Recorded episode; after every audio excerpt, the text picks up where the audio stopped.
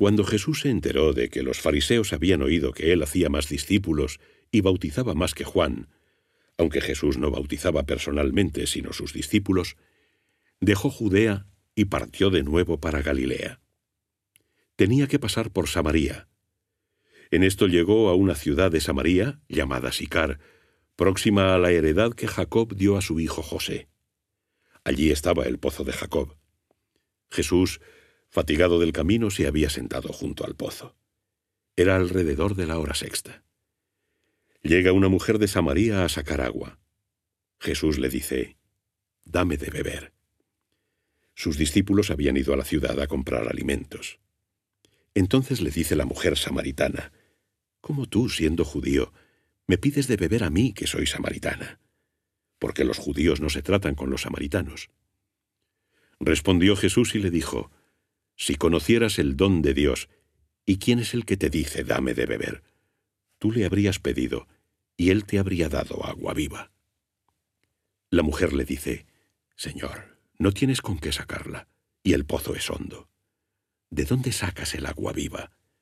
¿Eres acaso tú mayor que nuestro padre Jacob, que nos dio este pozo del cual bebió él, sus hijos y su ganado?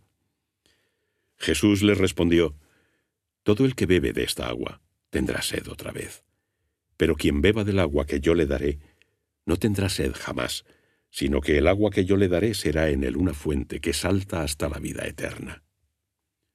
La mujer le dice, Dame, Señor, de esa agua, para que no tenga sed, ni haya de venir hasta aquí para sacarla. Dícele, Anda, llama a tu marido y vuelve aquí. Respondió la mujer y le dijo, no tengo marido.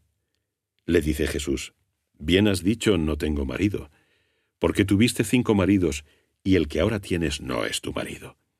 En esto has dicho la verdad. Le dice la mujer, Señor, veo que eres profeta. Nuestros padres adoraron a Dios en este monte, y vosotros decís que en Jerusalén está el lugar donde se ha de adorar. Le dice Jesús, Créeme, mujer, llega la hora en que ni en este monte ni en Jerusalén adoraréis al Padre.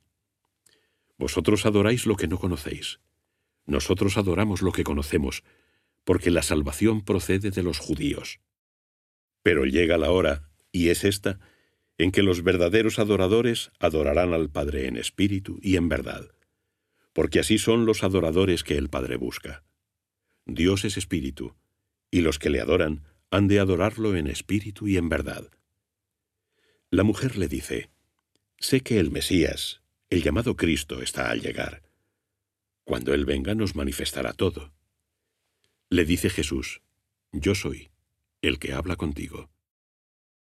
Enseguida llegaron sus discípulos y se extrañaron de que hablara con una mujer. Pero ninguno le dijo, ¿qué preguntas? o ¿por qué hablas con ella? La mujer dejó su cántaro, fue a la ciudad y dijo a la gente, Venid a ver un hombre que me ha dicho todo lo que he hecho. ¿No será este el Cristo? Salieron de la ciudad y vinieron hacia él. Entretanto sus discípulos le rogaban diciendo, Rabí, come. Pero él les dijo, Yo tengo para comer un alimento que vosotros no conocéis.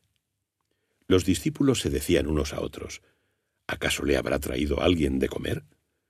Jesús les dijo, Mi alimento es hacer la voluntad del que me envió y acabar su obra. ¿No decís vosotros que faltan aún cuatro meses para la siega? Pues yo os digo, alzad vuestros ojos y ved los campos ya dorados para la siega. El segador cobra ya su jornal y recoge fruto para la vida eterna. De ahí que se alegren juntos tanto el que siega como el que siembra, pues en esto se cumple aquel proverbio, uno es el que siembra y otro el que siega. Yo os envié a recoger lo que vosotros no trabajasteis. Otros trabajaron, y vosotros os habéis aprovechado de su esfuerzo. Muchos samaritanos de aquella ciudad creyeron en él por la palabra de la mujer que atestiguaba, me ha dicho todo lo que he hecho. Así que cuando llegaron a él los samaritanos, le rogaron que se quedara con ellos. Y permaneció allí dos días. Y muchos más creyeron al oírle y decían a la mujer, No creemos ya por tu palabra, pues nosotros mismos lo hemos oído y sabemos que éste es verdaderamente el Salvador del mundo. Transcurridos dos días partió de allí hacia Galilea, pues Jesús mismo había afirmado que ningún profeta es honrado en su propia patria. Cuando llegó a Galilea, lo acogieron los galileos, porque habían visto todo lo que había hecho durante la fiesta en Jerusalén, pues también ellos habían ido a la fiesta. Volvió de nuevo a Caná de Galilea, donde había convertido el agua en vino. Se encontraba allí un oficial real, cuyo hijo estaba enfermo en Cafarnaum, el cual, habiendo oído que Jesús había venido de Judea a Galilea, salió a su encuentro y le rogaba que bajase y curara a su hijo, que estaba muriéndose. Jesús le dijo, Si no veis signos y prodigios, no creéis. Dijo el oficial, Señor, baja antes de que muera mi hijo. Respondió Jesús, Vete, tu hijo vive. Creyó el hombre en la palabra de Jesús y se fue. Mientras bajaba, sus criados le salieron al encuentro diciendo que su hijo vivía. Les preguntó la hora en que había empezado a mejorar y le respondieron, ayer a la hora séptima le dejó la fiebre. Reconoció entonces el padre que aquella era la hora en que Jesús le había dicho, Tu hijo vive, y creyó él y toda su casa. Este segundo signo lo hizo Jesús cuando regresó de Judea a Galilea.